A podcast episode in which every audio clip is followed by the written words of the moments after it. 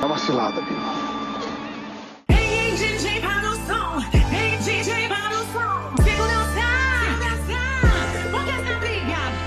Previamente em Caro Livros. Essa treta dessa nova temporada, vocês estão acompanhando, é uma treta muito interessante, que é a treta do amor versus cilada, né? Como vocês já estão aí por dentro. Eu lembrei de, de um. Era tipo um meme no, no Instagram que tava rolando, né? Eu curto muitas páginas de, sobre livros, sobre leitura e tal. E aí tinha uma menina reclamando que ela fica solteira porque ela lê muitos livros em que os personagens masculinos são criados por mulheres eles conseguissem invalidar as mulheres e todo o pensamento das mulheres, sabe? Foi, foi feita essa propaganda para dizer que a gente não consegue se controlar. E como a gente e como tipo a nossa sexualidade, como a sensualidade poderia ser uma arma para controlar os homens. Olha, isso é uma coisa pela qual me afasta de alguns gêneros do boys love. As obras que são mais polêmicas, que são mais Chernobyl, eu sinceramente passo longe, eu não leio. Tem algumas que já são bem conhecidas, eu não leio. Eu já li uma, me arrependi da graça, porque eu saio mais traumatizada do que feliz, entendeu?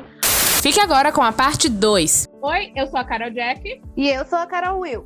E você está no Caro Livros, o podcast que lê mundos a fundo. Aqui no nosso podcast, a gente não vai apenas resenhar livros, a gente vai ler a realidade com a ajuda dele.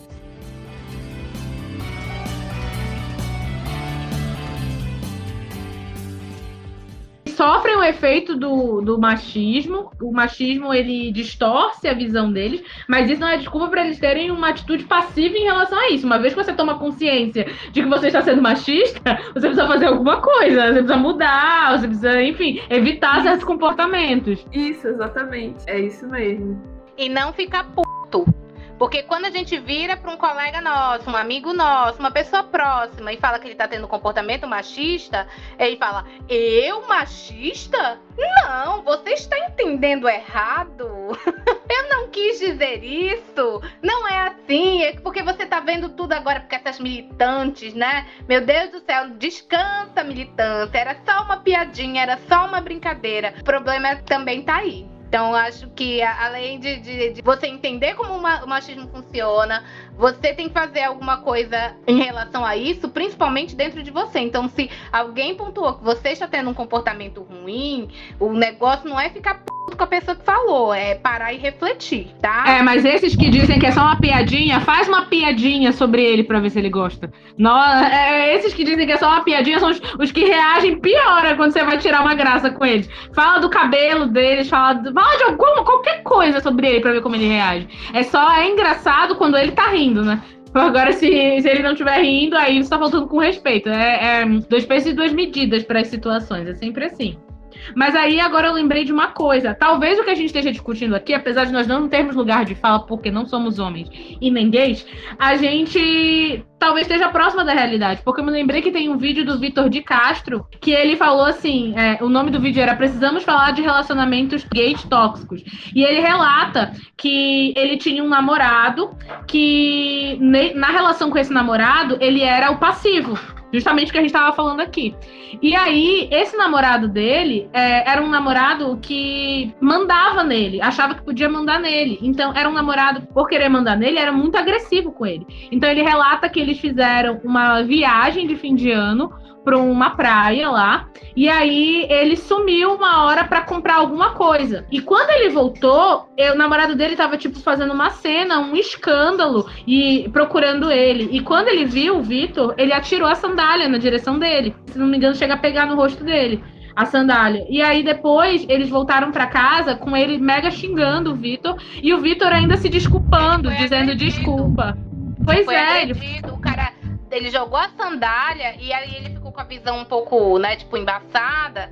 E aí deu tapas, né? Empurrou, bateu, enfim, ele, ele realmente apanhou nessa situação. E então, eu acho que o que a gente tá falando, na verdade, não é. O que tá sendo mostrado no jogo romântica não é muito distante da realidade, porque os, o, uma, um relacionamento entre dois homens, é, é, um relacionamento gay, ele ainda pode ser um relacionamento machista, porque você tá falando de homens. Mesmo, ah, tá, mas eles são gays, sim, mas ainda são homens, eles ainda têm, ainda são é, protegidos por todo aquele viés social que a masculinidade dá para eles. E pelo fato do Vitor assumir o papel mais feminino, e botemos uma aspa muito grande aqui, porque isso é uma visão muito errada, né? Quem é passivo não é mulher, nem se torna afeminado por conta disso, só é uma preferência de na hora de praticar o sexo, não tem nada a ver.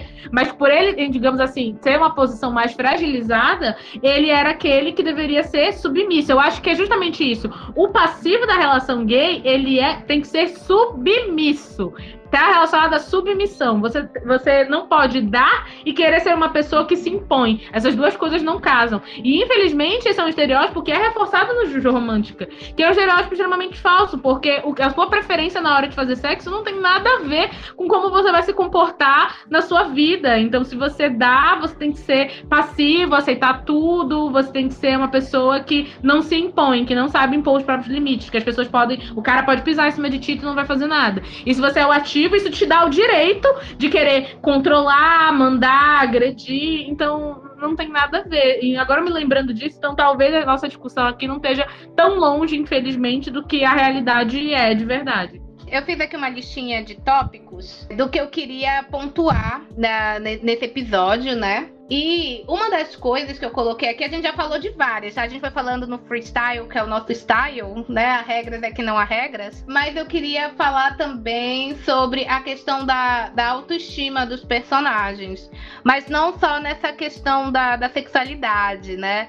Mas também na, na questão de a necessidade que o Misaki tem de agradar as pessoas em virtude do, do que aconteceu com ele na infância.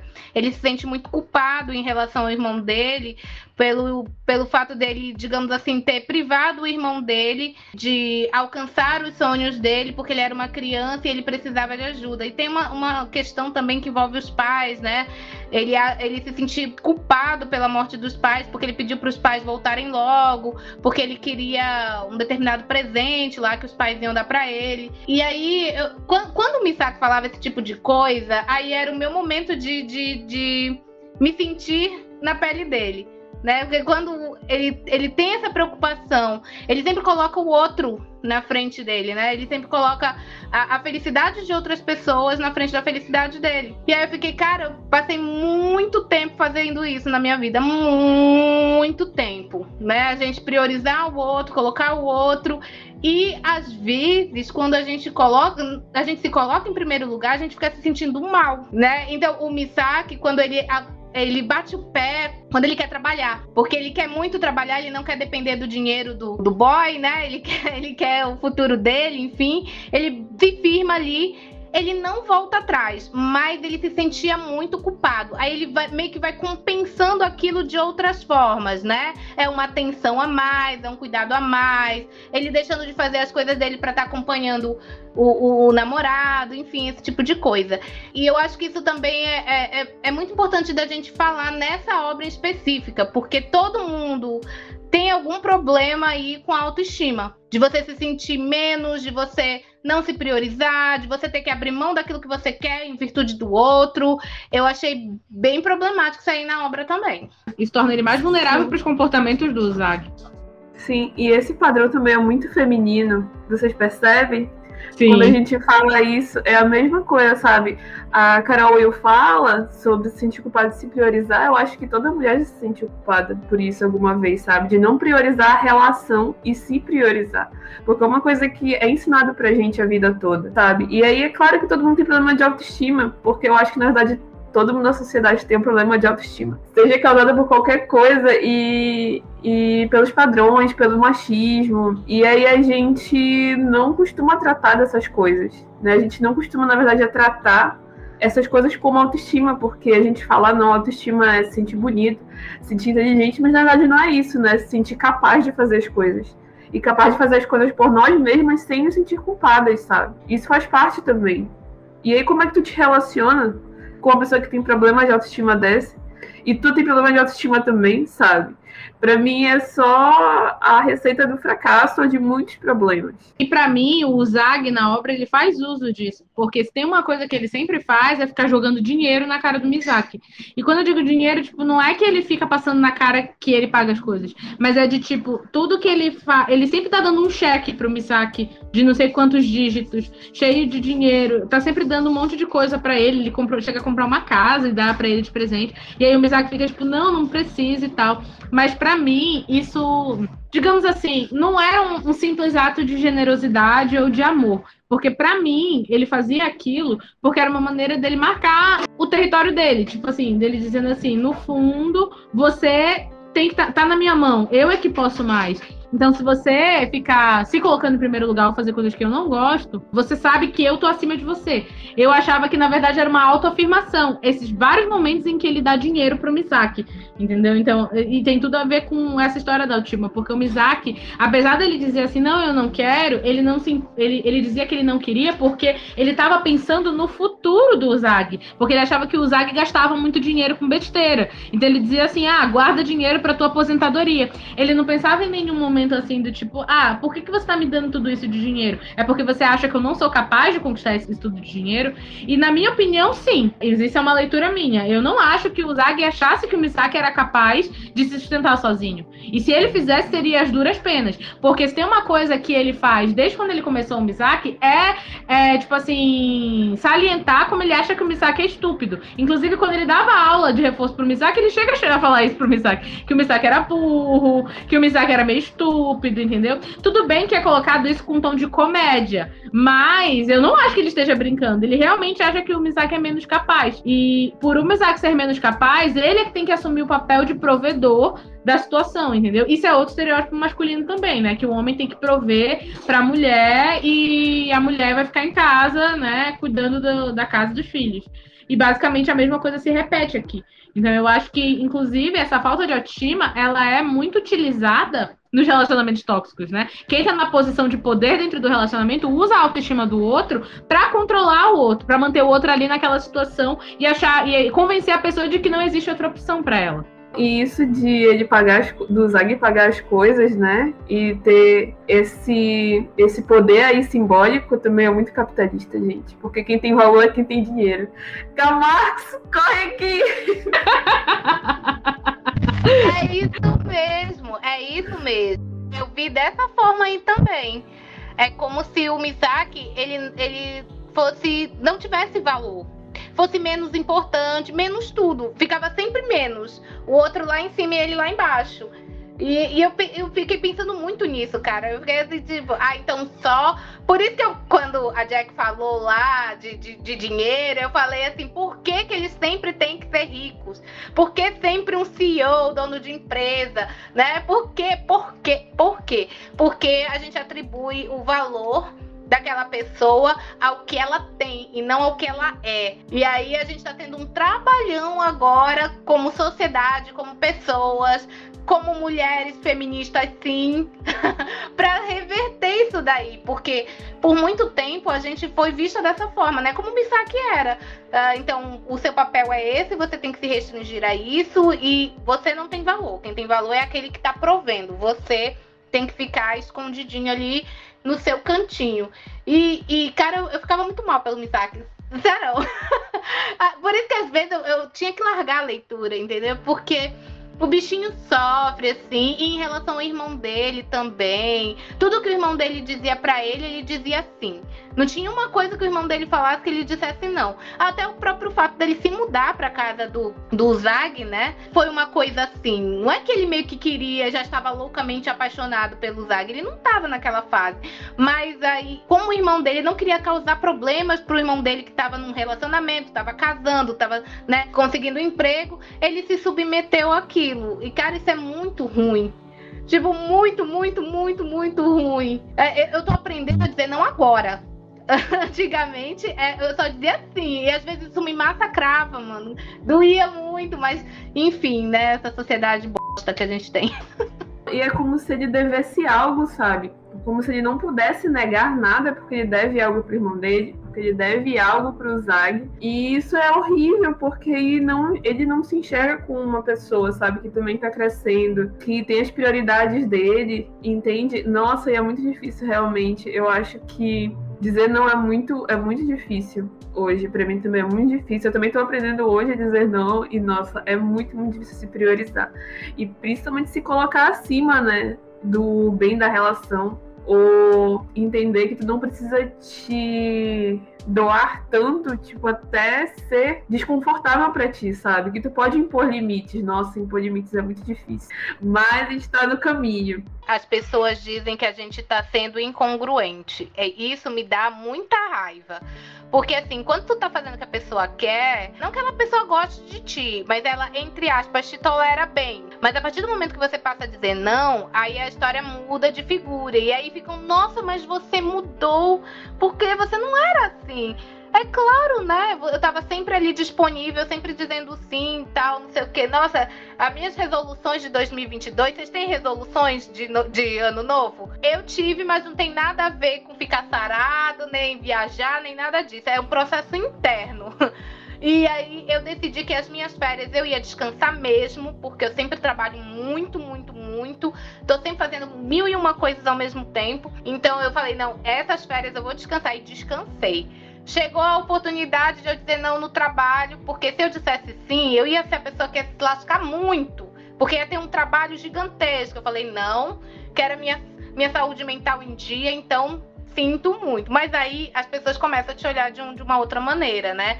É, enfim, é um paradoxo que vivemos, mas a gente tem que priorizar tem que dizer não. Eu acho que o Misaki, ele começou esse processo quando ele começou a trabalhar. Ele começou a conhecer outras pessoas, ele começou a sair de casa, ele começou, sabe, a ter outras perspectivas que até então ele não tinha, né? Então, é, mas aí que... depois ele dá alguns passos para trás depois, porque depois ele começa a achar que ele precisa provar para a família do Zag que ele é digno. Ele já tinha essa autoestima baixa. Aí vem a família do Zag, então ele começa a trabalhar, ele quer se formar, tudo para provar que ele tem valor o suficiente de estar ao lado do Zag. Isso é uma coisa muito batida ele, ele tá sempre pensando que ele não é o. Tipo assim, não é digno de estar tá do lado do Zag, entendeu? Que o Zag é, é outro nível. Então, tipo, ele, ele devia estar. Tá, é muito sortudo. Ele devia estar de joelho agradecendo a Deus que o Zag olhou para ele, porque ninguém mais faria isso. Porque ele, é, ele é, tipo, super comum, digamos assim. Ele é, ele é um mediano que ninguém ia notar. Então, durante muito tempo na obra, isso é muito trabalhado, principalmente no arco da família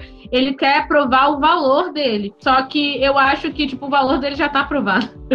né? Só o fato de todas as coisas dele ter sido abusado e ter ficado, eu acho que isso já é uma prova cabal de, de amor o suficiente. Porque eu, por exemplo, não teria ficado. Mas, mesmo assim, ele precisa provar. Quando eu digo valor, é o que vocês estavam falando. Ele precisa provar o valor financeiro. Tipo assim, ele vai trabalhar, ele vai se formar para provar de que ele não é só um gold digger, que ele não tá só querendo mamar no dinheiro do Zag puta vagabunda interesseira, né, Luísa Sonda? Coitada da Luísa Sonda, gente, que dó que eu tenho dela.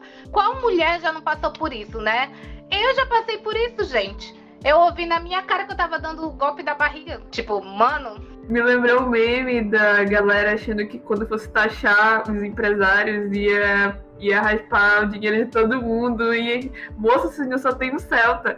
O senhor não tem dinheiro. E, e, e, olha só, no Juju Romântico todos os casais são assim. O, o, segundo casal, que é do um que tá estudando medicina e o outro que é professor, né? Trabalha na universidade. O que estuda medicina, tá fazendo medicina, não porque ele quisesse muito ser médico e fazer diferença. E, não, não é nada disso. É porque ele quer se provar que está no mesmo nível do outro. Ele quer, tipo assim, fazer com que o outro sinta orgulho de estar com ele, né? Enfim. E o menininho, coitado, o adolescente nem se fala. Esse daí eu não vou nem comentar porque dá dó. Dá dó do bichinho, porque olha, difícil, hein? E, gente, só para deixar claro também, e tipo assim, o problema não é a, os meninos, né? Que não vou gostar de falar desse jeito, mas vamos taxar eles assim de passivos, né? Não que o problema seja eles procurarem um emprego, né? Eles terem a profissão deles. O problema é eles fazerem isso pelos outros caras, sabe? Para que os outros caras deem valor para eles e não por eles mesmos. É esse que é o problema. Não, e sendo que o outro cara não precisa provar o valor dele, porque só o fato dele ser o ativo já atribui valor. Ele nem precisa ser rico, porque vocês vão ver que tem outras obras que o cara não é rico. O cara é comum, mas o fato dele ser ativo já torna ele homem o suficiente. Ai, nossa, p doce, todo mundo quer. E eu queria falar também das relações familiares conturbadas. Porque assim, o Uzagi, ele é fantástico com o Misaki.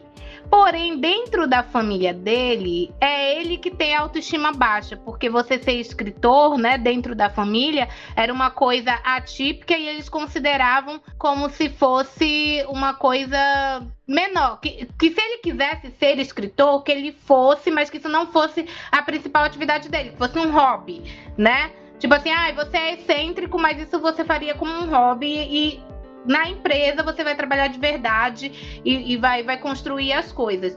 E aí, gente, o que, que é a relação dele com o irmão mais velho? Que também se apaixona pelo Misaki. Aliás, o Misaki, ele tem um, um, um, coisinho a mais aí, um diferencial, porque todo mundo quer ele, né? Todo mundo da família do, do Zag. Todo mundo da família dele quer ele. Ele toma banho com o sogro. O, o cunhado vive dando em cima dele. Vem uma prima lá dos cafundó do Juda, dá em cima dele também, querendo que, ele, que eles né, sejam um casal. Então, gente, que família problemática, meu pai amado. Ninguém tem uma autoestima boa aí, no mínimo. Porque o irmão mais velho do, do Zag, ele é muito sério, ele faz o que o pai dele quer, que é cuidar das empresas, apesar de que ele não queria aquilo para a vida dele, né? Ele queria fazer outras coisas, mas ele, ele fica lá aguentando, ocupando o espaço que era para o Zag ocupar, né? Ele está ele tá substituindo ali na família aquilo que deveria ser do outro. E aí o tempo todo também ele fica querendo se provar ele fica querendo se provar. E aí, não basta ele ocupar o lugar, ele ainda quer, entre aspas, aqui umas aspas bem grandes, roubar o Misaki. Porque já que o Zag é feliz com o Misaki, o Misaki tem um diferencial e ele quer essa felicidade para ele também. Que relação Caim e Abel bonita de irmãos, né? Essa família bonita, família tradicional, né? Muito amorosa. Mas é porque, tipo assim, o que é explorado na história é que o Zag, ele sempre teve, entre aspas, tudo. E quando eu digo tudo, é no, na questão do quesito material, né? Então ele tinha muitos brinquedos, ele, ele estudava na melhor escola, mas ele não tinha amor familiar, né? Ele não tinha afeto. E o irmão dele, digamos assim, ficava sempre na sombra do Zag, porque se esperava muito do Zag ele sente que ele não teve nada. Mesmo ele estando ali, é como se ninguém enxergasse ele. Então, e ele, ele culpa o, o Zag por causa disso, entendeu? De, de, ninguém ter enxergado ele. Então, ele tem um complexo com o irmão dele, enquanto que o Zag tem um complexo com a família de modo geral, porque ele sempre foi rico materialmente falando, mas ele não tinha o principal, que era afeto.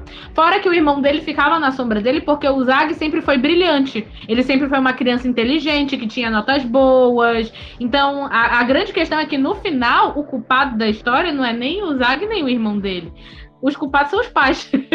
Porque foram pais horríveis para os dois, entendeu? Porque eles não deram educação e nem afeto. Tanto que o Zag foi criado pelo mordomo. e o mordomo é que tem fotos da infância dele. E, enfim, que sabe tudo sobre ele, que conhece ele, que lembra do aniversário dele.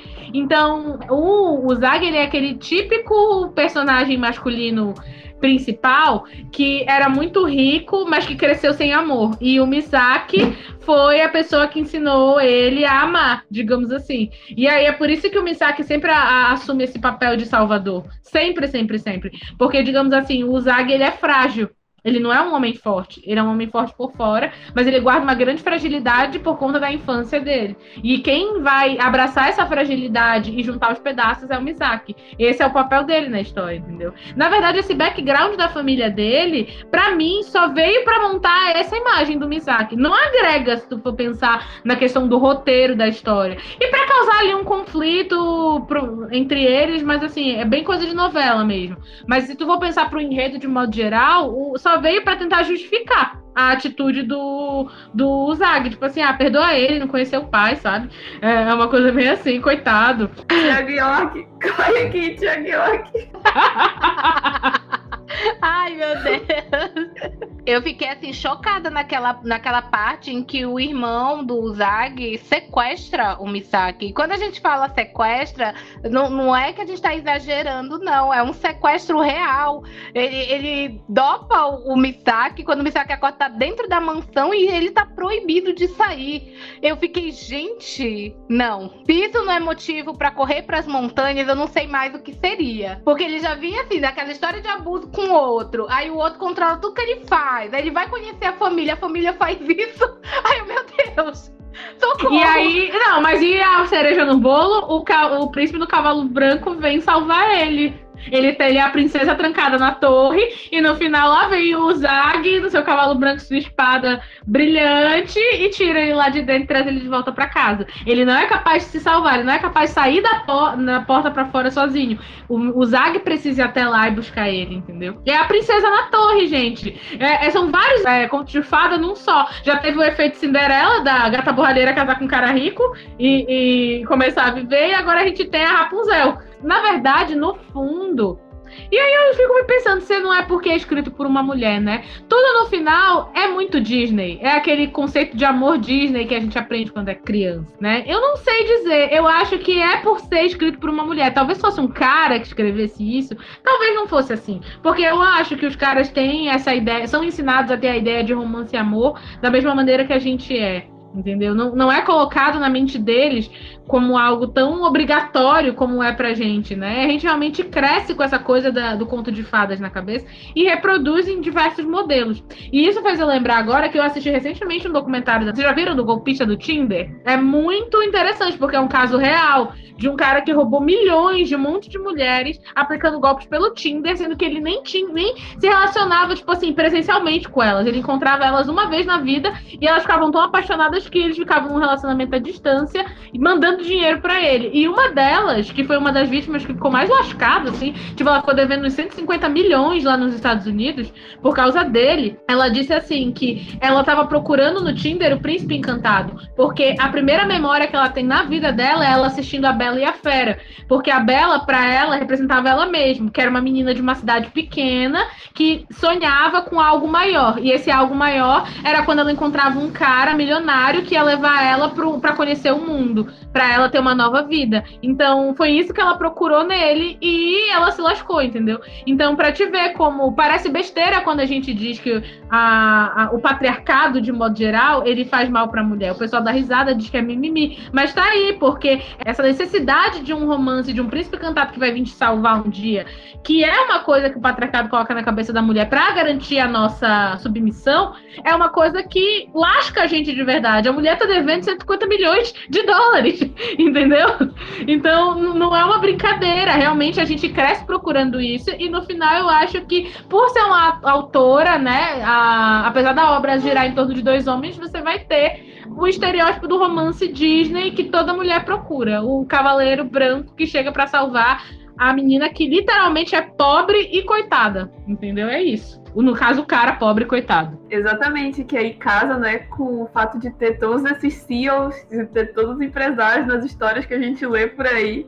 E a menina não precisa fazer nada, é ele que vai chegar lá e salvar ela, sabe? E aí o negócio sobre. Até eu tava fazendo uma lista aqui do lado. Quando a Carol Jack falou sobre sobre homens escreverem as obras, né, sobre os seus relacionamentos, que eu tô aguardando pra falar isso, de como é importante, sabe, ter essa representatividade. Mas o problema é que muita gente confunde que a gente, tipo, nós mulheres, todos os, todas as outras minorias, os homossexuais, pessoas negras, sabe, é, a gente não quer ver, tipo, só a gente nas telas. A gente não tem que ver só, a gente não quer ver só mulheres nas telas, a gente quer ver mulheres sendo pessoas nas telas, sabe? E aí, para que isso aconteça, não dá para ser só homens brancos que geralmente estão na, na homens brancos héteros que geralmente estão por trás desses projetos. Tem que ter mulher, tem que ter, tem que ter homossexuais, tem que ter pessoas negras em todos os lugares. Na produção dos filmes, na direção dos filmes, para escrever os roteiros dos filmes, das séries, sabe? Só assim a gente consegue ter uma história real e alguma coisa que consiga mesmo representar as pessoas. É que nem aquele filme, como é? Azul é a cor mais quente, eu nem assisti esse filme, porque eu vi a atriz reclamando de como as cenas, as cenas de sexo foram muito horríveis, como foi traumatizante para ela, sabe? E que são cenas que demoram muito e que também não agregam nada à história. Então, é um filme que teoricamente é LGBT, mas teve muito sofrimento por trás. E que geralmente a galera não gosta muito. E virou meio que um fetiche, sabe? Assistir esse filme, só pra poder ver essas cenas. E aí, entende, o diretor era homem, branco, não sabia de nada e não tinha sensibilidade para retratar isso. E aí a solução é essa, a solução é botar alguém que consiga representar isso, que consiga falar disso sem que seja desrespeitoso. E aí, né, tem aquele papo de ah, porque o cara tá lá porque ele é bom, sabe? E aí, gente, não. Um exemplo disso é que a maioria dos diretores, a maioria dos filmes que, que tem sucesso é tipo, é dirigido por homens, mas mais de 50% da população do Brasil é mulher, sabe? Mais de 50% da população é negra. E se só tem homens brancos dirigindo esses filmes, saca? Será que isso realmente é um padrão? Será que é porque realmente tem mais homens brancos por aí? Ou será que é porque tem outro fator social que tá, que tá agindo? E aí é conseguir abrir um espaço para isso, sabe? Um espaço pra gente conseguir se expressar, abrir, dar oportunidade né? Porque com certeza tem gente muito talentosa por aí. Então, é, hoje em dia, no mercado do, do Boys Love, né, de mangá, pelo menos é o que eu conheço mais, porque eu consumo mais, já tá tendo uma mudança no perfil dos, dos autores das obras. Já tem não só mulheres cis héteros escrevendo, mas você tem outros é, homens homossexuais, mulheres homossexuais, enfim, escrevendo Boys Love. Só que a maioria, majoritariamente, ainda é escrito por mulheres cis hétero. Só que aí eu não tô querendo puxar a sardinha pro, pro nosso lado, mas o que que eu percebo? As autoras, as mulheres, como elas podem ser cis hétero, mas elas ainda são minoria, elas são um pouco mais flexíveis para mudanças. Tanto que eu falei, a autora do Juju Romântica foi mudando a história ao longo do tempo. Ela foi percebendo que os closes que ela dava antes não, não são mais aceitos hoje, pode ter sido por dinheiro, pode ter sido por dinheiro, deve ter sido também um dos fatores, que afinal de contas é, ela precisa pagar as contas, mas ela não tinha essa obrigação. Mas ela percebeu que a, o público dela foi mudando, foi amadurecendo, foi ficando mais velho, foi mudando a maneira de pensar e ela foi acompanhando também. Então eu acho que, no modo geral, quando a gente vê coisas que são feitas por mulheres, e aí é muito achismo, tudo bem, pode ter homem que não seja assim. Nem todo homem, eu sei. Antes que venha alguém dizer, nem todo homem é, né? Eu sei. Mas eu percebo que as mulheres, elas são mais flexíveis no sentido de mudar a maneira delas pensarem, delas começarem a se desconstruir e terem, criarem uma consciência para fazer obras que, por mais que elas não tenham lugar de fala, elas conseguem expressar de uma maneira um pouco mais realista, ouvindo quem tem lugar de fala, do que os homens. Eu percebo isso entendeu? Uma coisa que tu não vê, por exemplo, essa mudança de pensamento no mercado shonen, que é o mercado de mangás que é voltado para o público masculino e que é majoritariamente feito por homens. Você não vê essa mudança de perfil. Você vê que desde o Dragon Ball, que foi feito nos anos 80 até hoje, é a mesma merda é lutinha, é a valorização da força, o poder da amizade, a superação do herói, a, a, o, o, arquétipo do herói. É a mesma coisa, cara, não muda.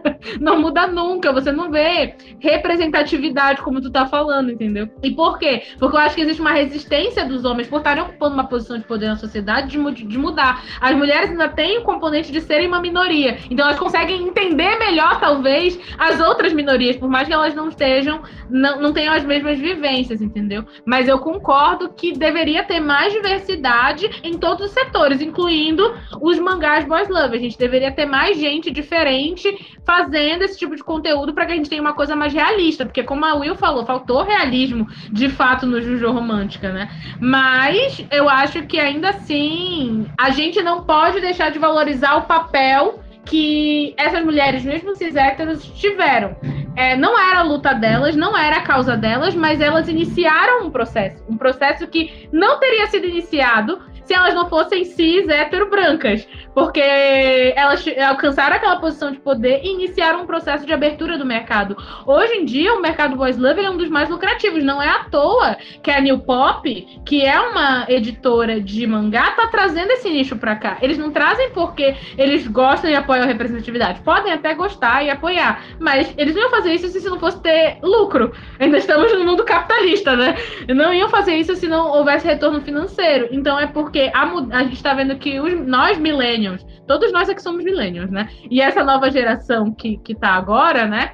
Elas estão abrindo espaço para discussão e o capitalismo está se apropriando disso, tornando isso um mercado, porque é isso que o capitalismo faz, né? Tá pegando as pautas das minorias e fazendo dinheiro com isso e tá abrindo um novo mercado com esse tipo de temática, entendeu? E aí eu também ia comentar sobre isso, que tipo, o. Assim, eu não tenho números e nem muita noção, mas talvez até seja minha bolha, mas, por exemplo, todas as meninas que eu conheço assistem shonen, sabe? E aí a gente não vê um padrão assim, ah, porque as meninas só leem shoujo, só leem história de romance, e todas as meninas que eu conheço só assistem shonen. Tipo, isso não existe, sabe? A gente é um mercado também. E aí, o que acontece? A gente vê muitos estereótipos, a gente vê muita violência, né?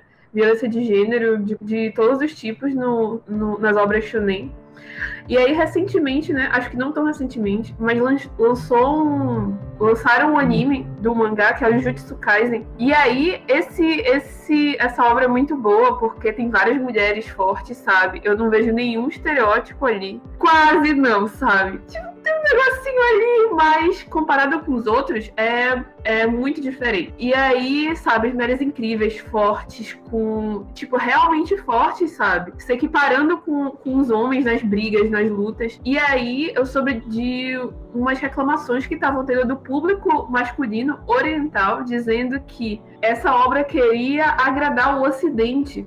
E por isso que não tinha mais, tipo, assédio sexual como o alívio cômico sabe? Ou não tinha mais os estereótipos femininos que eles viam nos outros shonens. Então eles não estavam direcionando isso para o público deles, que era o oriental, mas sim para o ocidental. E querer agradar o ocidente também é uma questão. E aí a gente fica, gente, como assim? Tipo, é uma a gente tá em 2022, sabe? E aí as pessoas têm esse tipo de pensamento que eu fico, meu Deus, não pode ser verdade, sabe? Não pode ser verdade, mas que rola, que rola muito.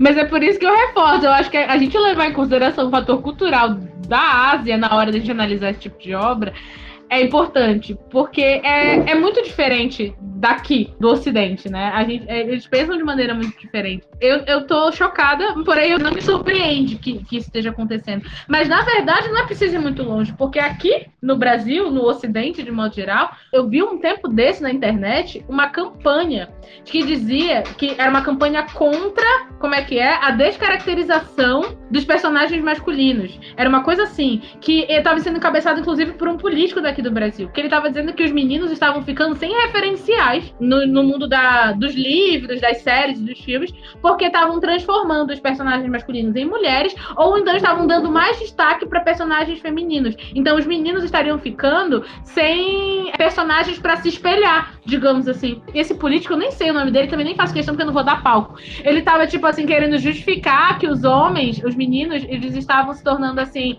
mais afeminados, ou então os homens estavam ficando mais sensíveis agora e menos agressivos por causa disso. Então, que estava tendo, tava tendo uma mudança no padrão de comportamento, porque eles estão tendo que se espelhar em mulheres em vez de se espelhar em homens, entendeu? Sendo que é uma grande hipocrisia tu falar isso aqui no Brasil, quando mais da metade da população das pessoas foi criada só pela mãe, onde a gente tem um nível de abandono paternal gigante, entendeu? E você vir querer falar em, em, meninos terem, só poderem crescer de maneira saudável se se esperem em outros homens, quando nem o pai da criatura tava lá quando ele nasceu. Mas, mas enfim, né? É muito louco isso, eu concordo contigo. Eu acho engraçado, voltando lá pro começo do, da gravação desse podcast, lá no comecinho, que a gente estava falando sobre os personagens masculinos criados por autoras, né? Os homens são muito diferentes da realidade. Eles são muito perfeitos, eles são muito empáticos, eles são muito carinhosos, né? Isso tudo foge da nossa realidade. E aí, o inverso também é verdadeiro, porque se você pegar uma obra como Dragon Ball e pensar nas mulheres do jeito como é mostrado na obra, você vai achar que todas as mulheres são histéricas, aproveitadoras e chatas. Eu escuto muito isso sobre as personagens femininas nas obras que são shonen. O pessoal falava da Sakura no Naruto. Ai, a Sakura é muito chata. A Sakura é chata. Ela é. Não sei o que mas dizer. ela é. Não. Mas, Mas ela é inútil. Mas por que que ela é? Quem foi que criou a obra, né? Os caras, eles são sempre exaltados, entendeu? Por mais que as personalidades sejam horríveis, que eles façam coisas horríveis nas histórias. Não importa se eles são assassinos em série, se eles, né, matam metade da população mundial. Não importa, sabe? Eles são, eles são colocados acima como se fosse uma coisa muito, muito legal. E as mulheres, elas são sempre o reverso dessa moeda. Elas são sempre chatas, elas são sempre exigentes, elas ficam no ouvido das pessoas, entendeu? Então, essa visão masculina sobre o que é ser mulher também é prejudicial, principalmente quando as mulheres acabam acreditando que as mulheres são desse jeito. Principalmente quando os meninos acabam acreditando. Porque aí eles saem tratando todas as mulheres da maneira que os personagens masculinos tratam as do desenho. Porque eles assumem que todas as mulheres vão ser assim. Entendeu? Pra mim, o shonen, ele é a toxicidade masculina personificada e que acaba. É, é graças ao shonen que a gente tem o Nerdola. É culpa deles, sabe? Se não fosse por eles, a gente não tinha essa espécie na Terra. E, e eu fico revoltada com isso. É por isso que eu exalto tanto Full Metal Alchemist, porque foi escrito por uma mulher. É um shonen escrito por uma mulher e que os personagens são assim, ó, só joia rara. De verdade, sem ser, sem ser irônica. São todos muito bons, entendeu? Mas por quê? Porque são homens criados por mulheres. De novo, são, apesar de que o, por exemplo, o Edward, né? Ele tem aquele estereótipo de protagonista de shonen que grita muito, que é impulsivo, enfim. Ele tem tudo isso. Ele, ele tem lá o checklist que precisa ter pro gênero. Mas ainda assim, ele não é. Ele, por exemplo, ele não diminui o interesse romântico dele. A garota lá que eu esqueci o nome que ele gosta, ele não fica o tempo todo Winry. a Wing. Ele não fica o tempo todo destacando como ela é um pé no saco na vida dele. Até tem aquelas cenas de comédia entre eles dois, de que eles ficam se estranhando, mas não é aquela coisa degradante pra ela, como é pra Titi no, no Dragon Ball, por exemplo. Porque a Titi só serve pra gritar. Ela não serve pra mais nada, entendeu? E olha que ela é filha de um rei e ela sabe artes marciais. A Buma é uma, uma mega cientista. Mas o que se destaca na Buma são os peitos e a bunda, entendeu? Mesmo ela sendo rica,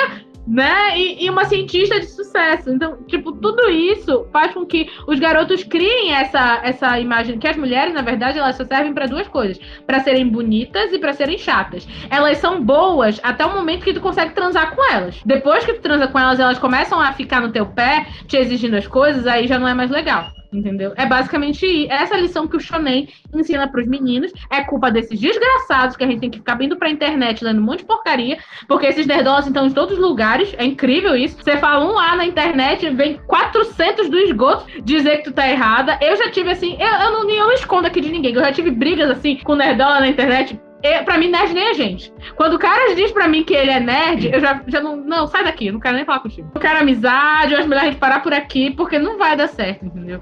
Então, eu sou uma das grandes críticas ao shonen hoje em dia.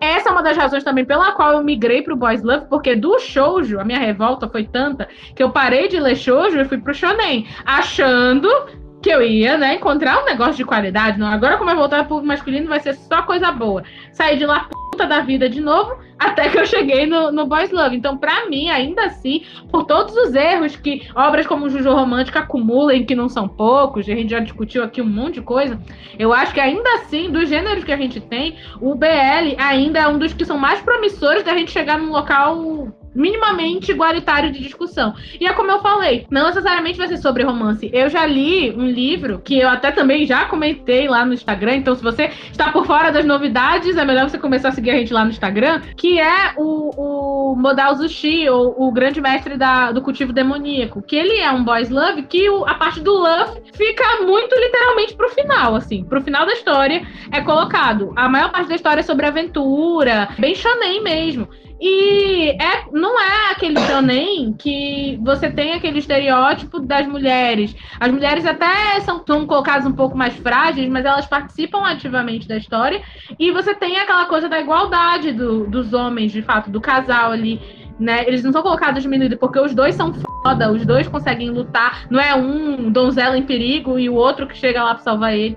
Então eu acho que, de, apesar de tudo, a gente ainda não tá no, na situação ideal. Mas eu acho que, dentre os gêneros de mangá, o Boys Love é o que caminha mais rápido para uma situação um pouco melhor de discussão. Porque eu vejo o shonen e o shoujo estagnados na vida, sabe? Não sai disso. É a mesma esses mesmos estereótipos de mulheres. Uma mulher é uma planta, no outro a mulher é um saco. É isso, né? Basicamente, não vão sair do lugar não vamos sair do lugar. E os relacionamentos são sempre os piores possíveis. Num relacionamento, a outra não faz nada, o cara pisa nela e acaba em casamento. No outro, relacionamento tá ali só de enfeite, porque parece que o protagonista do shonen tem que provar que é hétero. Então ele passa a obra todinha só ligando pra luta. No último capítulo, ele, ele casa com alguém entendeu? Só para provar assim, olha, ele é hétero, tá? Então tá o checklist aqui, ele não é gay, tudo bem? Beleza, então tá combinado. É basicamente pra isso que serve o, o casamento no shonen. Mesmo que ele beije o Sasuke. Duas vezes. Entendeu? É, é isso. Mas ok. O Sasuke me tenta matar a Sakura. E depois ela casa com ele. E ele tentou matar ela. Vocês estão entendendo? O cara tentou matar ela. E ela casou com ele. Gente, perdoa ele, ele é todo traumatizado. Ai, meu Deus. Eu ia comentar, né? Tu falando de nerd, eu concordo com tudo que tu falou de nerd. E ainda tem o dia do orgulho nerd. E aí eu pergunto, gente, têm orgulho de quê, sabe? Tipo, a classe de vocês é, é o sinônimo de tudo que não presta, saca?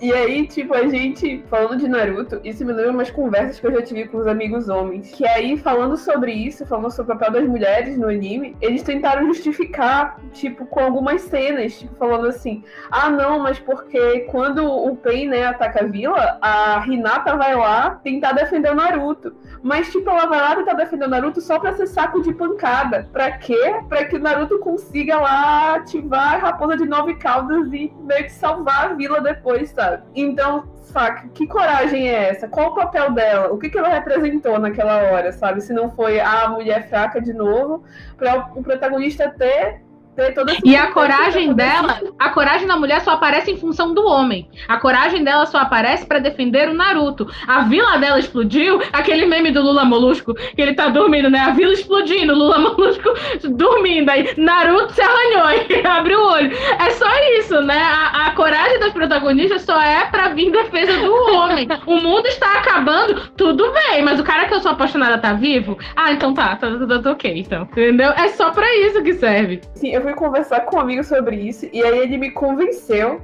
a assistir o filme do Naruto, falando que a Hinata, tipo, ia mostrar que a Hinata ia lutar, princesa do Byakugan e tal, e eu assisti só pra ver isso. E, gente, não sei se vocês já viram, mas a maior parte desse filme, tipo, o cara quer sequestrar a Hinata, ninguém sabe quem é ele. Ao invés dela treinar, ela passa quase o filme inteiro, literalmente, literalmente, tricotando um cachecol pro Naruto, saca? Mulher vai treinar, mano, que a gente vai Meu Deus! Ai, meu Deus! Você não vai morrer! Vão matar o senhor! Ela pode até morrer, mas o Naruto não pode passar frio.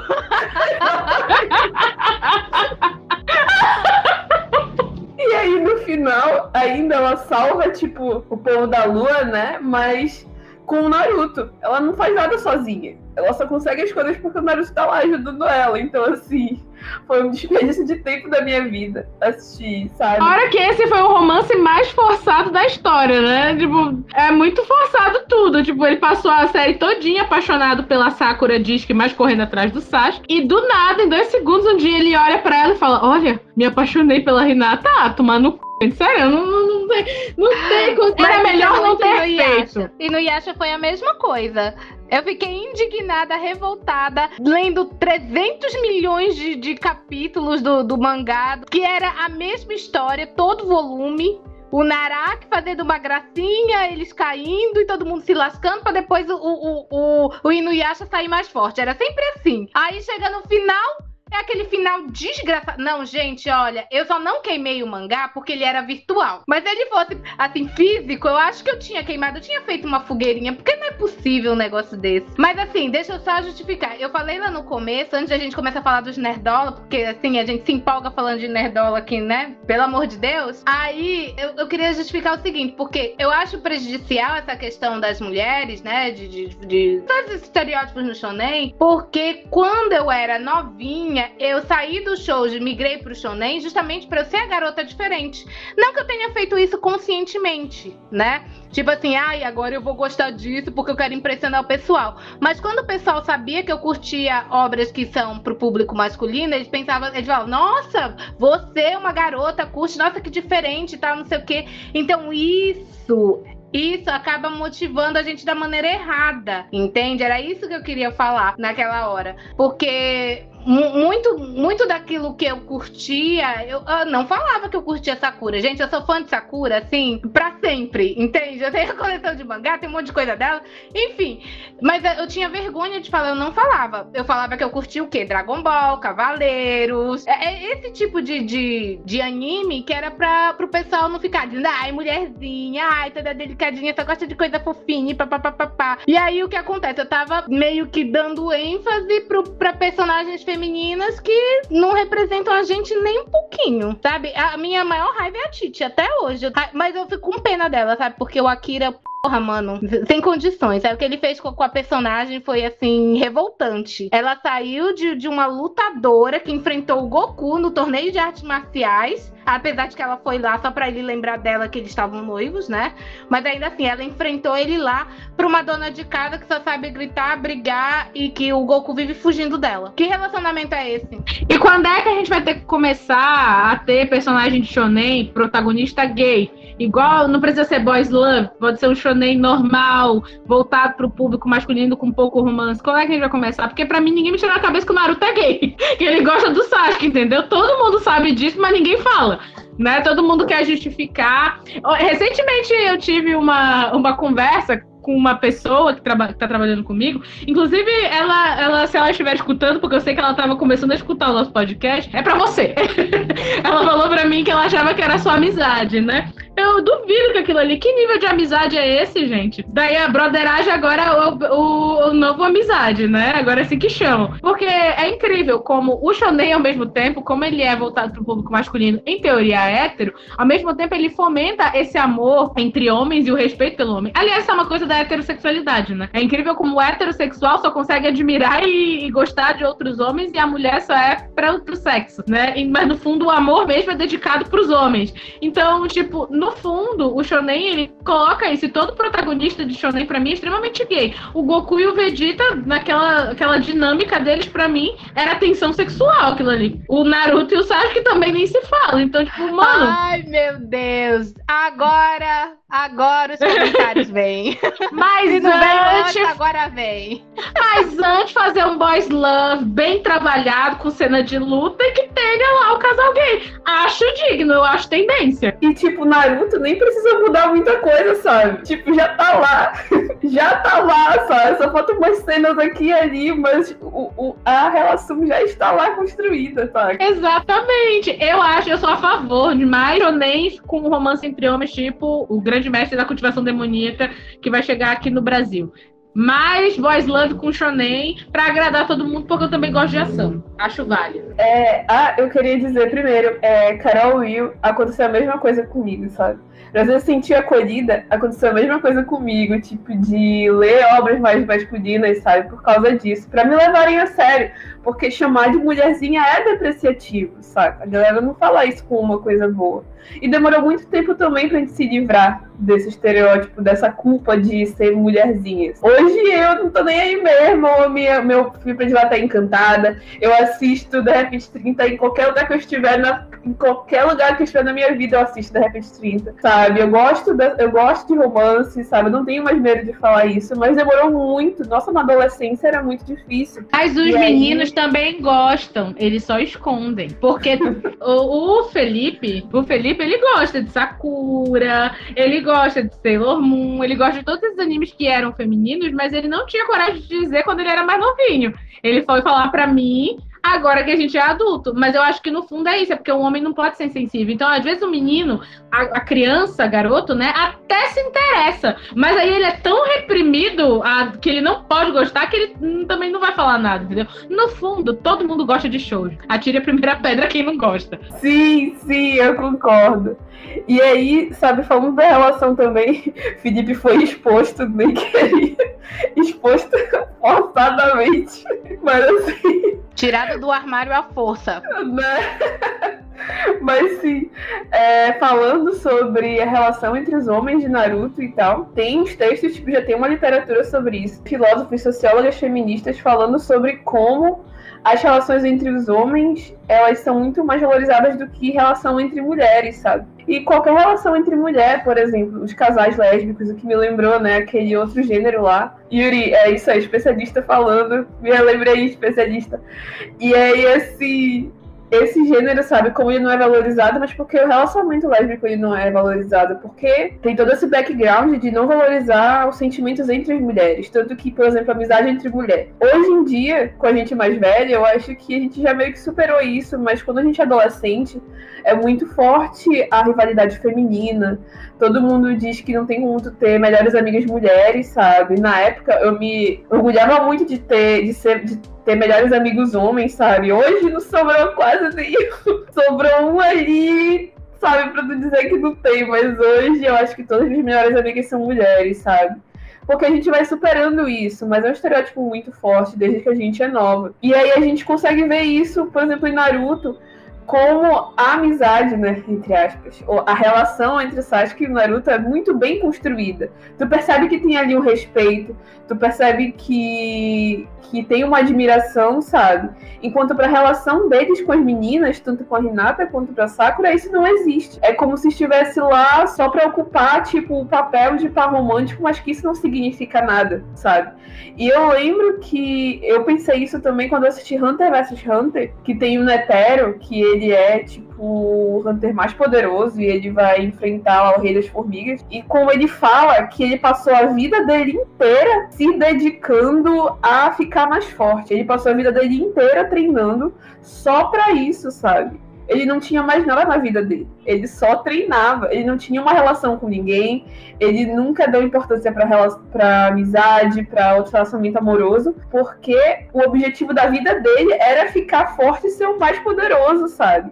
Ele não tinha relações, porque para homens as relações elas não são tão importantes e, e, relações com mulheres amorosas menos importantes ainda, sabe? É como se não fizesse parte da vida deles, não fosse alguma coisa importante, é só um detalhe. Enquanto as mulheres crescem, às vezes baseando a vida delas toda em uma relação com os homens, sabe?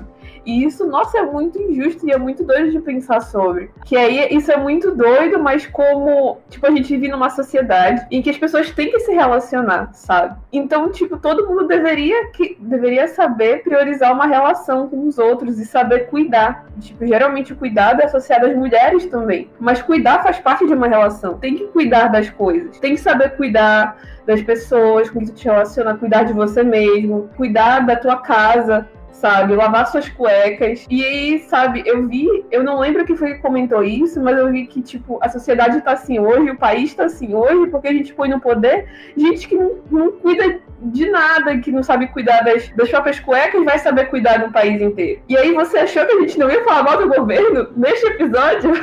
achou errado, otário, como diz. achou errado. Se iludiu. Normal sim.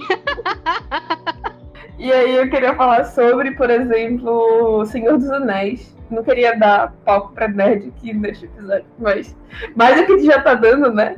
Um canal no YouTube que é tipo uns psicólogos e tal, que eles comentam várias obras. E aí o cara tava comentando sobre o Aragorn e a masculinidade tóxica. E aí sobre como o Aragorn, ele é uma, ele é um exemplo tipo de um personagem que não reproduz essa masculinidade tóxica ele dá um exemplo de quando o Boromir morre, e aí o Boromir fala, não, meu rei, eu sempre estive com você, sabe? E aí o Aragorn vai lá e consola o Boromir. E aí, como também, tipo, esse papel de consolar, de cuidar na, frente, à beira da morte, também é associado às mulheres. Mas aí o Aragorn, ele faz isso, sabe? Eles se consolam, eles têm uma relação muito forte ali.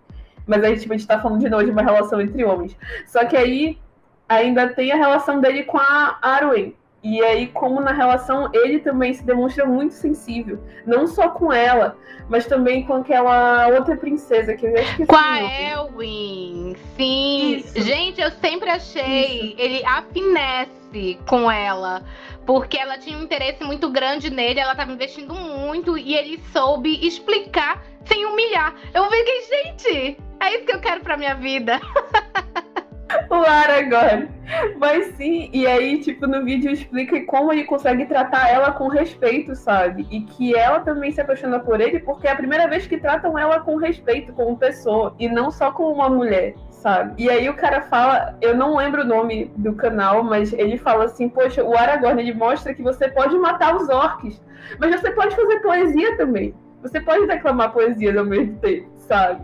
E aí, como a cena dele também no final, dele se curvando para os hobbits, também é muito significativa, porque ele é o rei, ele tem todo aquele poder, sabe? E aí ele é muito importante durante o filme todo. É ele que é ele que guerreia, é ele que segura a espada, mas no final ele, ele consegue perceber que quem foi essencial para aquilo não foi ele, mas foram os hobbits, sabe? Que sempre estiveram por trás de tudo, que, que sempre estiveram sofrendo mais ali. E aí ele se curva demonstrando que, tipo, ele não é o maioral, ele não é o mais incrível do, do recinto só porque ele segurou a espada, porque ele levou o exército até lá. E aí, além disso, eu já ouvi também muita gente falando sobre como os personagens de Senhor dos Anéis são homossexuais por causa disso, sabe? Eu lembro de alguém me falar do Hobbit, de eu ter assistido o Hobbit no cinema. E aí eu falo assim, poxa, foi muito legal assistir o Hobbit, o, primeiro filme, achei muito legal e tal, ver os anões diferentes. E aí falando assim, ah não, muito legal mesmo, apesar de que uh, eles são muito gays. E aí eu fiquei assim, cara, e eu fiquei pensando, mano, será que, será que eu não vi isso, sabe? Porque pra mim era só uma amizade.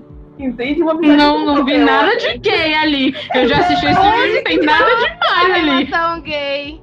Exatamente. Até porque se tiver, eu chipo. Ai, ai mano, eu também. eu também, eu também.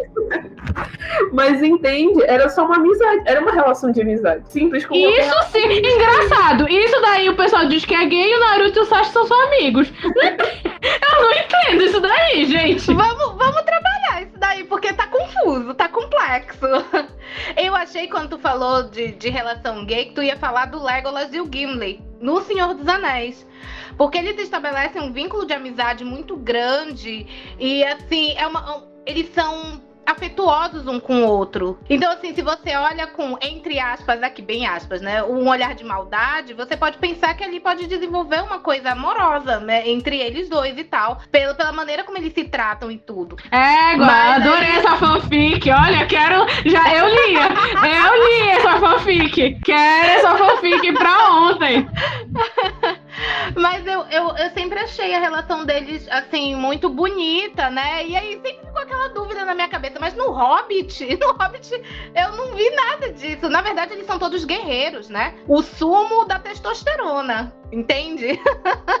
Ah, mas se bem que o exército também é, né? E enfim, né? Eu acho engraçada essa lógica. Pode eu acho engraçada essa lógica de você botar um monte de homem junto, suado, sem camisa pra treinar esperar que eles saiam dali héteros. Eu acho, eu acho essa, essa lógica meio, meio estranha.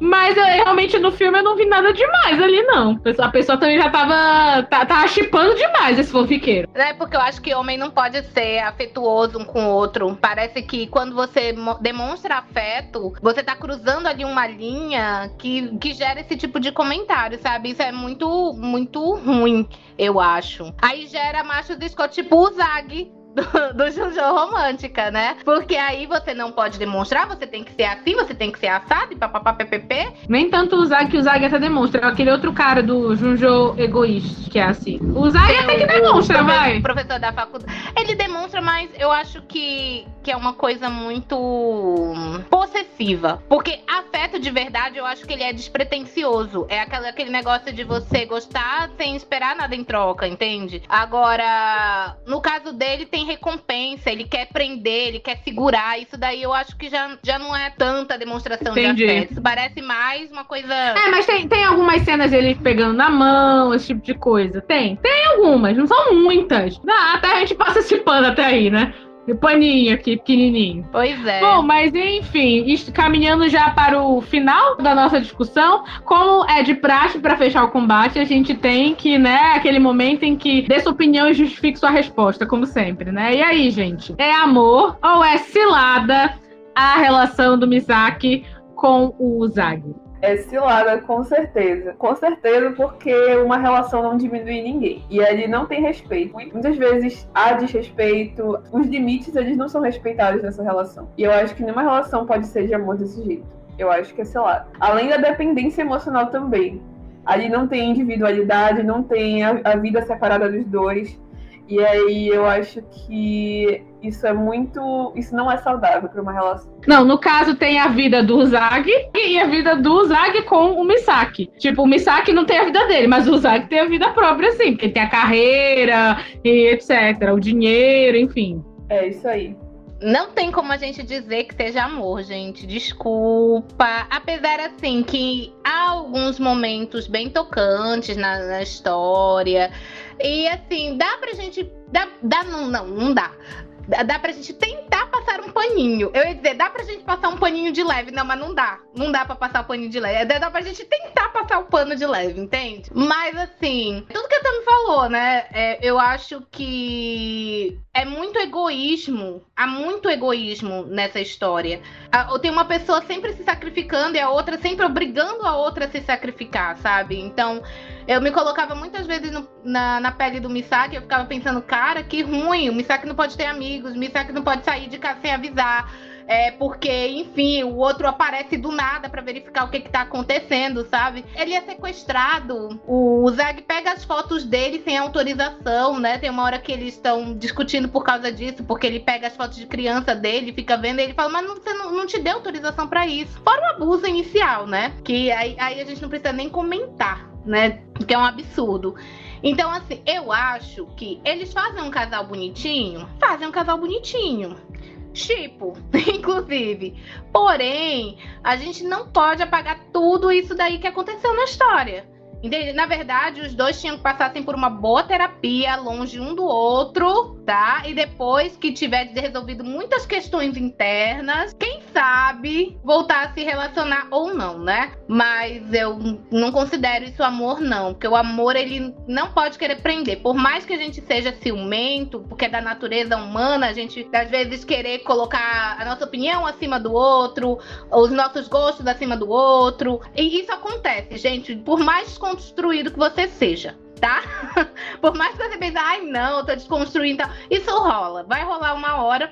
Mas aí você não pode deixar que isso que acontece com você, que é um processo interno, afligir e modificar a vida do outro. Isso já é uma coisa assim, um salto gigantesco, tipo, é de um penhasco, sabe? Então eu acho que é cilada. É cilada, é cilada, Bino, corre! Eu concordo, também acho que é cilada. Pra mim, o negócio já morreu no momento que aconteceu o estupro. Eu acho que uma coisa que nasce errada, ela vai terminar errada. Só mesmo num, num mundo fictício de um mangá que vai terminar em casamento feliz. Porque na vida real, um negócio que começou de um abuso vai terminar muito mal. Eu discordo da, da ministra da família, da Damares. Eu não acho que o estupro dizer, viu, seja uma Damares? oportunidade. Aprenda! É. Eu não acho que um estupro, um abuso, seja uma oportunidade para se criar uma família. Eu acho que nada de bom vai sair dali, entendeu? E acho não, tenho certeza que nada de bom vai sair dali. Então, para mim, o que começa errado vai terminar errado. E aí, o relacionamento deles já começou errado por causa do abuso que aconteceu de início. Então, não tem como isso ser amor. Até porque eu acho que o relacionamento deles nasceu de uma situação toda errada. Mesmo que não tivesse acontecido o abuso em si, já aconteceu, já, já foi iniciada por um sentimento que não é legal. Que a relação deles começou pela busca do Zag de se livrar da dor que ele estava sentindo pelo Takahiro. Ele já estava tentando se livrar disso. No fundo, a minha opinião, minha humilde opinião aqui, é que no início, o Misaki, ali no iníciozinho da história, no primeiro capítulo e tal, no início o Misaki era assim um step. Entendeu? Ele tava com raiva, ele tava chateado, o Misaki tava ali e aconteceu. Entendeu? Só que depois o negócio evoluiu. Só que, assim, na vida real, no mundo real, esse depois, o negócio não teria evoluído. Teria evoluído para um negócio muito pior, entendeu? Porque ele ia procurar o irmão do, do Misaki nele, o Misaki ia perceber, não ia dar certo. É, esse é o resumo. Então não tem como isso ser amor, porque amor não nasce dessa maneira, né? O amor não nasce você procurando outra pessoa, por, procurando por um outro amor que você perdeu, não nasce de um abuso, então não tem como esse amor, e isso em todos os momentos foi uma grande uma cilada, principalmente para o Misaki, que tá, não só ele tá numa situação de vulnerabilidade material, como ele tá iniciando a vida dele, porque aquela foi a primeira vez dele, ele tá iniciando a vida sexual e afetiva dele dessa maneira. Então, assim, todo mundo ali que tinha para sair ferrado é ele entendeu? E querendo ou não, o fato dele ser mais jovem e o Zag ser mais velho pesa nessa relação, porque uma pessoa mais velha ela tem mais conhecimento da vida, obviamente que ela vai fazer melhor uso das situações do que uma pessoa mais jovem. Então isso torna ele mais manipulável, coloca ele numa situação ainda pior do que a que ele já tá entendeu? Porque além dele ter a vulnerabilidade material e de ele ter, a, de ter pouca experiência, ainda coloca ele numa posição de vulnerabilidade emocional pelo fato do Zack ter mais experiência de vida do que ele. E ele não tem muita coisa que ele ainda não, não experimentou e não vivenciou para ele que ele compreenda o que é bom ou o que é ruim para ele, entendeu? Então é uma cilada com, com C maiúsculo para mim foi uma grande decepção o Jojo Romântico, apesar de que eu não desaconselho as pessoas a lerem. Eu acho que é, é uma história interessante para você ver aquilo que eu comentei já, o progresso da história, como a autora foi mudando de, de mentalidade e a história foi mudando junto com ela. Eu acho que é interessante para você ver esse processo, mas para você romantizar o que, tá, o que aconteceu, não. Eu acho que tem que ler com consciência mesmo de que é um exemplo do que não fazer. É isso. Eu acho que podia rolar um indicarol de obras orientais que não sejam tão tóxicas assim. Ah, é eu apoio, eu apoio que eu tenho várias. E, e, eu acho que é legal falar isso, né? Nem todo boys love é desse jeito, porque eu acho que existe esse estereótipo também, esse estigma de que tudo que é boys love, que é gay, é sujo, é carregado de sexo, é, é cruz errado, e não é por aí tem coisa boa também, basta você saber selecionar. E não é errado ler coisa, coisa tóxica. Eu não acho, pelo menos, eu acho que a obra tóxica, ela tem que existir. Ela tem que existir pra gente ter esse tipo de debate. Não para você sair romantizando e dizendo que é lindo e maravilhoso, mas para você repetir. Mas e por que, que, sexo, gente? Sexo é bom, sexo é vida, entendeu? Deixa a gente com um sorriso mais largo, deixa a gente com a pele mais bonita. Ai, vamos parar com isso. Ai, porque romance é só o ideal, é aquele que fica no platônico. Eu pensei que a gente já tinha superado o romantismo, tá? O romantismo lá do século XVIII, XIX, a gente já tá no XXI. Hello? Eu acho que dá pra separar, assim, mais da 18 e pra menos da 18. Dá, dá pra separar tranquilamente, é. Eu acho que no Boys Love tem muito conteúdo mais 18 e eu confesso que eu acho legal que seja mais 18 porque eu, particularmente, eu tinha curiosidade de saber como era dois homens. Eu tinha uma ideia, né? Sei, obviamente, mas eu nunca tinha visto, visto como era. E eu achei legal. Nervosa. Né? Eu achei legal. Eu achei legal que, a, dependendo da história que você tá lendo, tem aquela mesma vibe, assim, naquela aquela primeira vez ideal e tal. Tem a mesma vibe. E eu acho legal. Eu acho legal você ter essa mudança, sabe? De tirar só o homem e a mulher e mostrar que é possível você ter romances ideais também com outros tipos de combinação. Eu acho que ainda falta muito, porque ainda assim a gente tem, por exemplo, todos os personagens de Boys Love são os caras tudo malhado, tanquinho, six pack. Você não tem, você tem uma outra obra de gordo que o gordo emagrece milagrosamente no final. É sempre assim. Então, ainda tem muita coisa que precisa ser desconstruída, mas eu acho que é um, um pontapé importante, entendeu? A gente ter esse tipo de obra sendo veiculada. E eu acho que as pessoas também precisam ler mais. Eu acho que tem muito preconceito em cima, porque as pessoas pessoas já vão, já são meio pé atrás. Vocês mesmas nunca tinham ouvido falar até eu vim aqui, né? Vocês, não é uma coisa que chega em todo mundo, eu não sei porquê. Eu acho que se populariza muito dentro da bolha, mas não, não expande. E não expande porque eu acho que também não é tratado com respeito. Essas obras são sempre tratadas como coisas que você tem que ler escondido, como coisas que você, entendeu? Não tem que se orgulhar de ler. Você lê no sigilo, né? Ninguém pode saber que você lê. E é por isso que eu acho que eu levantando essa bandeira. Eu levanto duas grandes bandeiras aqui no podcast. A primeira é de que ler mangá é leitura, porque tem muita gente que acha que não, que só é válido você ler se você estiver lendo um livro, que mangá não é uma é leitura. Sim, é sim, aceitem. Eu concordo, eu também acho que é. E essa é uma bandeira que eu levanto aqui, e a segunda bandeira é essa. Eu faço questão de dizer que eu leio Boys Love, não tenho um pingo de vergonha de dizer que leio também porque eu acho que é um assunto natural, eu acho que é legal e eu acho que tá na hora da gente superar isso, entendeu? Eu confesso que eu ainda tenho uma certa resistência para ler Yuri, vocês sabiam? Eu não consigo me conectar ao Yuri da mesma maneira que eu me conecto ao Voice Love, mas o nome disso é machismo. Entendeu? Eu ainda tenho em mim machismo, eu sei, eu tenho, eu sei disso, eu, sou, eu tento me desconstruir, mas a gente cresceu sendo bombardeada de um monte de coisa que é difícil a gente tirar da nossa cabeça. Então eu tento desconstruir isso em mim. E eu acho que não tem um ambiente mais propício para você se desconstruir do que lendo esse tipo de conteúdo. Então, e qualquer outra obra de temática LGBT também. Eu acho que você tem pouco mangá que fala de trans, por exemplo. Você tem uns ou outros que são muito bons, mas a maioria fala de pessoas trans de maneira irresponsável. Chamam de trap, né? Que é a famosa menina bonitinha que no final descobre que ela tem um pênis. Isso é tratado de uma maneira estereotipada e desrespeitosa ainda, entendeu? Então eu acho que ainda tem muito que se avançar, mas eu acho que é o melhor nicho para você começar a se desconstruir. Sim, e na verdade isso me lembra também, por exemplo, que né, a, gente, a gente falou desse estereótipo de que mulher, é, garotas não gostam de ler sobre isso, não gostam de ler sobre sexo, na verdade. E quando não, sabe? A gente também gosta desse tipo de coisa. E é um tabu justamente por causa disso. A gente tem vergonha de falar sobre isso, de gostar disso. E eu lembro que eu conversei isso com uma amiga minha uma vez. E que, tipo, eu só uso o Facebook hoje porque eu tô num grupo de shoujo pra saber o que a galera tá lendo. E pra saber dos menros também, que a galera joga os scans lá. E eu sigo os scans que traduzem as obras. E aí lá as meninas comentam sem medo nenhum, sabe? Dizendo, pô, essa obra aqui é muito boa. Pô, essa obra que fez eu me sentir isso. Poxa, eu quero terminar de ler essa obra porque me faz sentir coisas, sabe? E aí tu vê que, tipo, tem muitas meninas que também gostam e que isso não é anormal. Ao contrário, isso é muito normal, sabe? E não há pra se sentir culpada por sentir isso. Eu acho que esse que é o ponto. E eu acho que a gente tem que falar mesmo e trazer para jogo essas coisas e apontar os problemas. E aí eu também concordo que as obras tóxicas, elas têm um papel, mas a gente tem que ter muita consciência ao ler, sabe? A consciência que Carol Jack tem de falar assim, pô, também sou machista e eu tenho certeza que é por isso que eu não consigo me conectar a esse gênero. A gente tem que ter essa consciência também. Não só ler por ler ou romantizar o que a gente tá lendo. E se rolar de Carol, eu quero, eu, eu tenho coisa para indicar, que eu também já achei umas obras bem legais, mas tipo, heteronormativas, mas que não são tão tóxicas quanto a gente, quanto a gente tá acostumado.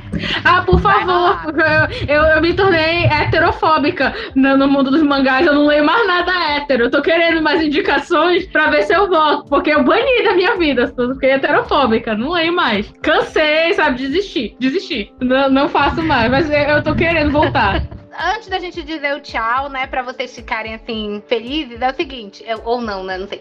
Bom, eu nunca fiquei com a minha libido tão alta quando, enquanto eu estava lendo esse mangá.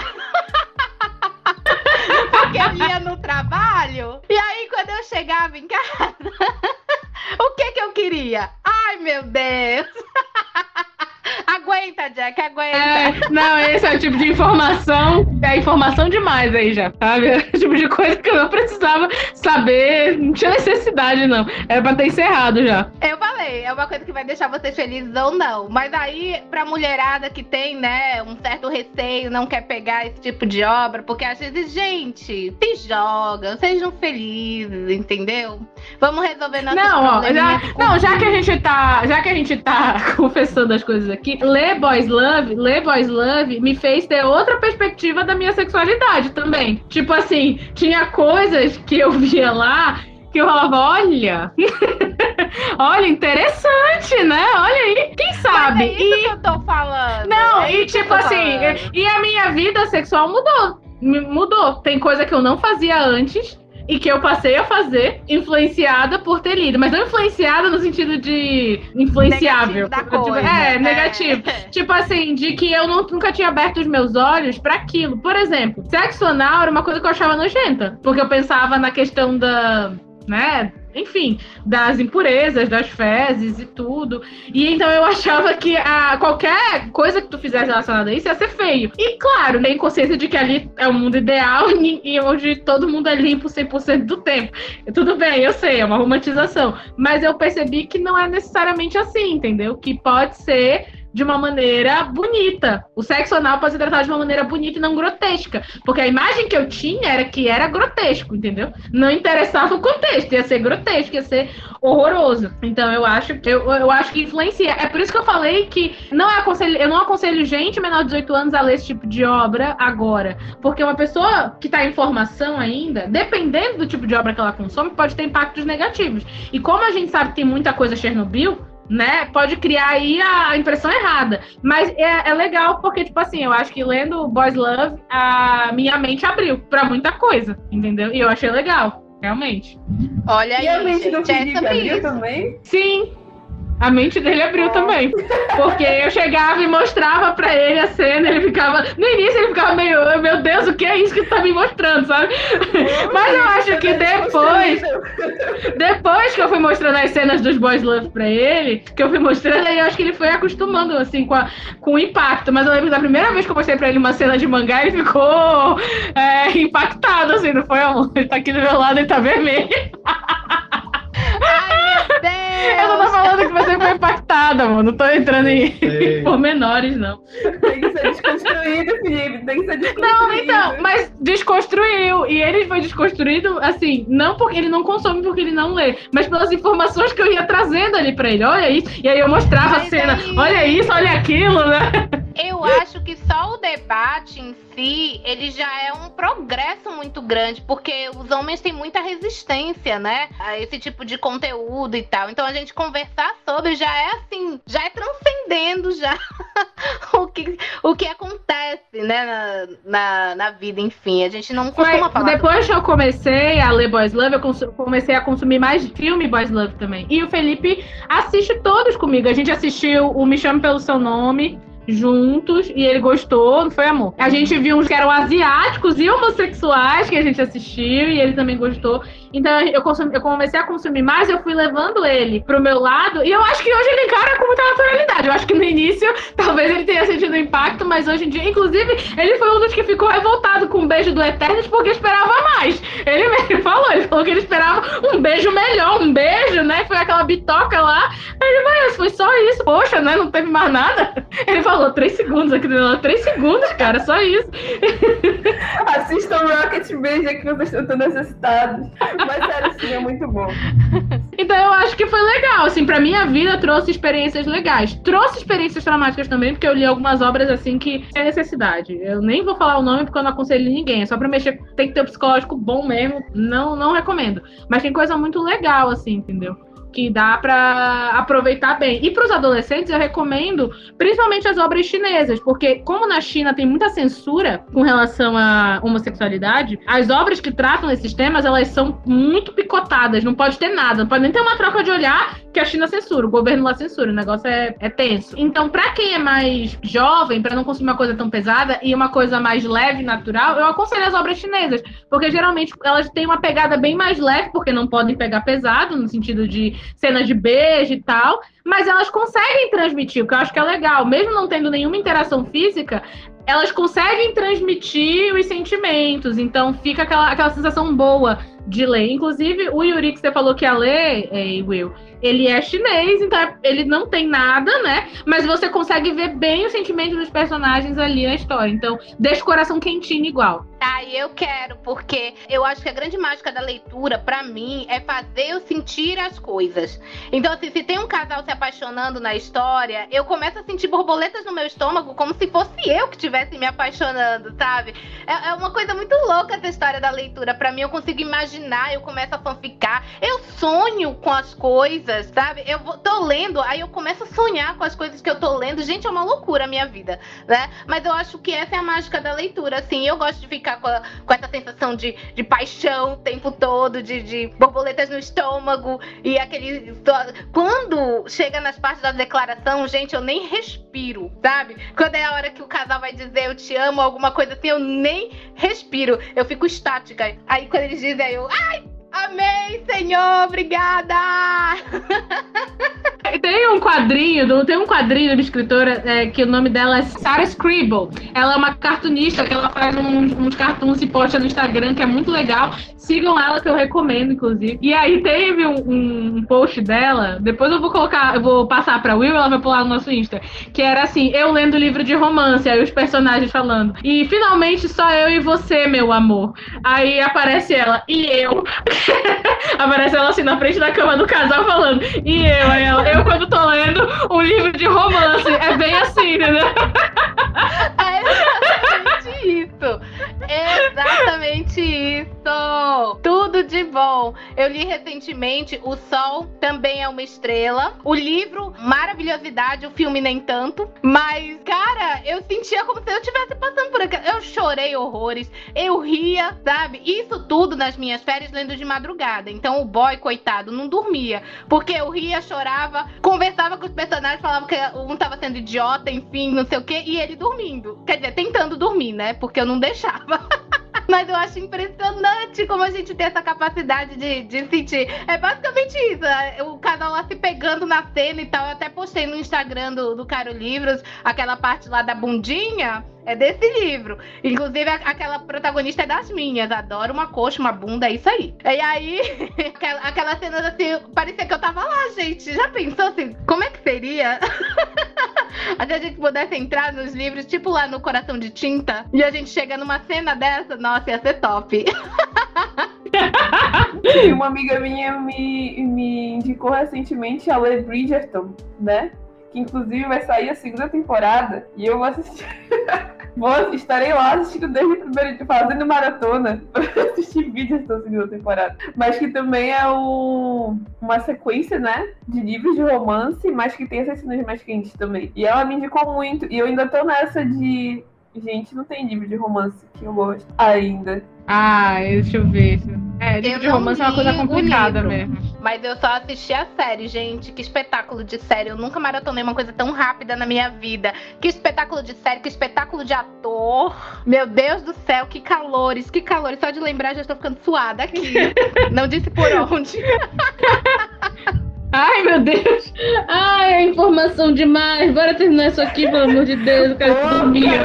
Quero ter pesadelo, não. Não, não. Como assim? Foi aqui mais tem informação. A outra tá dizendo. Mas sim, Que? Não, entendi que agora. Forma.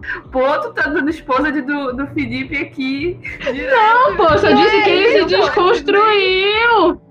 Ai, oh, ai, ai, gente, vocês têm a mente poluída. Olha só, disse que ele se desconstruiu. Eu, hein?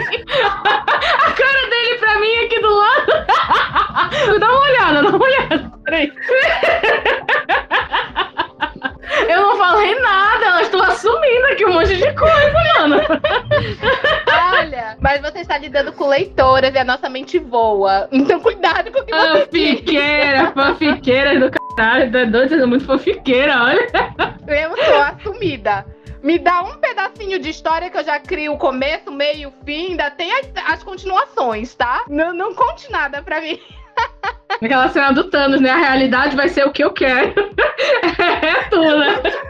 Exato, exatamente. E quando não é, eu fico tão frustrada. Sinto que rola uma DR aí, mas tudo bem. Tami. Não, ele tá rindo. Sim, Tami. Fala aí da tua experiência sexual lendo Jojo Romântico. Agora falta tu, né? Ai, gente, eu não sei, eu vejo muita naturalidade, pra falar a verdade, sabe? Eu não me sinto assim, estimulado nem nada. Eu só vejo e digo, olha aí, sexo tá rolando. Nossa, vez só. Uma pessoa normal. Aí eu fico tipo, ó, oh, interessante, né? Olha só como as coisas acontecem. Mas não é tipo, é porque eu não leio, eu acho que com esse objetivo, sei lá. Aí pra mim não é uma parada. Não que vocês leiam com esse objetivo, mas não que vocês deviam ler com esse objetivo. Espero que não esteja ofendendo ninguém. Mas, tipo, é dessa, não, dessa forma. Gente, ah, mas, é, mas pra mim é assim, eu, eu vivo a história. Entendeu? Então, o que tá acontecendo lá é por isso que eu digo que é um momento constrangedor para mim ler esse tipo de história em público, porque eu não consigo ficar calma. Entende? Eu dou demonstrações. Não, ah, então, para mim já não foi desse nível. Não é. Não, assim, é, para mim o processo é mental. Tipo assim, me fez refletir. Tá vendo como vocês são maldosas? É a outra que é tarada e eu que pego a culpa. Ah, ela que fica aí estimulada lendo e eu é que pego. Eu, pra mim o processo não foi esse. E eu tô errada? Eu tô errada. Não, não tá errada, não tá errada, não sei que é errado. Eu tô dizendo que você está dizendo que o esposo é que foi meu, mas a esposa foi dela, não foi meu, não. Porque, ó, eu, eu, meu processo ele foi mental. Tipo assim, eu refleti sobre a minha sexualidade, sobre as coisas que eu fazia. Ah, ela que tá dizendo aí que, que tava com, com calores. Não fui eu. Mas eu tô com calores desde que a gente leu Bom Crioulo. Mas é porque. Mas é... Caraca, então faz tempo. Isso, é, isso já é um aquecimento global, já não é mais calores, não, viu? Pelo amor é de Deus. Manaus é muito quente, né, Carol? E o pô não tem nem como. É, é o clima, é a influência. Enfim, gente. Então, ok, é isso. Obrigada por você que ficou até aqui com a gente, escutando. Espero que vocês tenham gostado. Leiam mais Boys Love. Se vocês gostaram do conteúdo, digam lá no nosso Instagram pra gente trazer mais obras do gênero, talvez, né? Talvez eu consiga convencer a galera aí a fazer, sei lá, ler mais novels, não sei. Então, vamos ver o que que rola. Digam o que vocês acham lá. E eu adorei, gente. Foi divertido, eu gostei muito. E é isso. Um beijo. Tchau, gente. Boa noite. Gostei muito de participar. Espero que a gente possa fazer mais desses episódios legais juntos. Vai ser tudo. E pro pessoal que tá escutando a gente, digam lá no nosso Instagram. Com certeza eu vou fazer essa enquete, porque sim, você é quem lendo a reflexiva, a tarada. Ou a não ligo, que é também. A não ligo, exatamente. Quem é você? Vou, vou rolar essa enquete lá no nosso Instagram. Siga a gente lá, arroba Carolivros Podcast. Beijo, gente. Até o próximo episódio. Ah, ah, ah e, e, quando lançar New Pop, dona New Pop, nota nós, quando tiver o lançamento do Modal Sushi aqui no Brasil, a Carol ainda não sabe, mas vai ter surpresinhas. Vão ter surpresas. Só digo, só vou lançar essa bomba. Ai, meu Beijo, Deus, tchau. as coisas. Ai, não, conta! Dá tchau primeiro, pessoal. Beijo, tchau. Tchau, beijo. Oi, gente, eu sou a Carol Jack e eu tô passando para lembrar vocês de seguirem a gente no Instagram, arroba Podcast. É uma cilada, Bino.